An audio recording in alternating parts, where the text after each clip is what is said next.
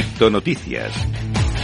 Como siempre, vamos a empezar hablando de lo más importante. Vamos a empezar hablando de Bitcoin, que registra su segunda semana bajista consecutiva y que además ha caído por debajo de los 20.000 dólares. Como te digo, Bitcoin ha cerrado dos velas semanales bajistas consecutivas y casi ha caído un nuevo mínimo anual por debajo de los 20.000 dólares. Bitcoin ha tenido una tendencia a la baja desde que alcanzó su máximo histórico en los 69.000 dólares en noviembre de 2021. Esto ha llevado a un mínimo de 17.622 dólares que tuvo lugar en junio de 2022. Desde entonces, el precio rebotó validando el área horizontal de 19.000 300 dólares como soporte. Sin embargo, este rebote duró muy poquito y Bitcoin solo logró alcanzar un máximo local de 25.211 dólares. Actualmente, Bitcoin, como te decía, ha creado dos velas semanales bajistas consecutivas y vuelve a cotizar en el área de soporte horizontal de los 19.300 dólares. Así está Bitcoin en estos momentos. Vamos con la siguiente noticia del día. En este caso, una noticia muy importante que yo sé que tiene a muchos inversores cripto bastante asustados y es que ha salido ahora por fin un acreedor de Mt.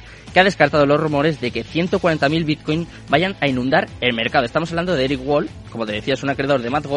de que desestimó sumariamente los informes de que los aproximadamente 140.000 Bitcoin enviados a los acreedores pronto serían un objeto de un dumping en mercado, de una fuerte caída. de realidad, el pago se realizará en tramos durante los próximos meses, así que bueno, parece que va a ser un poquito más espaciado. Eric tuiteó el 28 de agosto que el pago se realizará en tramos y se distribuirá de manera constante a lo largo del tiempo. Además, aclaró que Mt.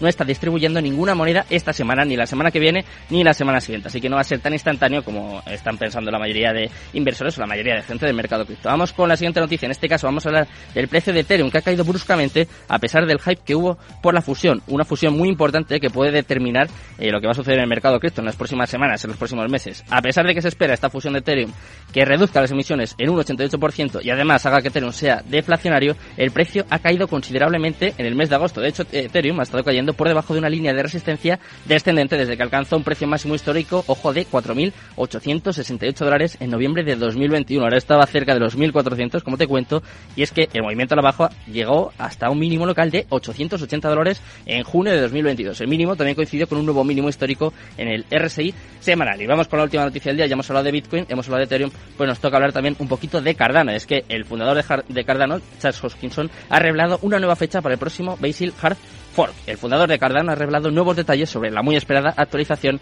de la bifurcación dura de Basil. El cofundador de IOHK ha revelado que la próxima bifurcación dura puede lanzarse en septiembre de 2022. En un nuevo vídeo, Chas Hoskinson anunció una nueva línea de tiempo para la próxima actualización del hard fork de Cardano. Y agregó además que la actualización se puede lanzar tan pronto como en septiembre de 2022, apuntado esta fecha. Eso sí, eh, añadió que esto sería así si no hay problemas u obstáculos adicionales encontrados por el, por el equipo. Así que lo podemos dejar en como pronto, como pronto será en septiembre. Bueno, ya sabéis las noticias más importantes, también sabéis cómo está el mercado cripto en estos momentos. Vamos a empezar a repasar el festival, el show, el espectáculo más polémico de las últimas semanas. Ha dado mucho que hablar. Nosotros estuvimos allí, estuvimos en el evento de Mundo Cripto y te vamos a contar lo más importante, lo más interesante.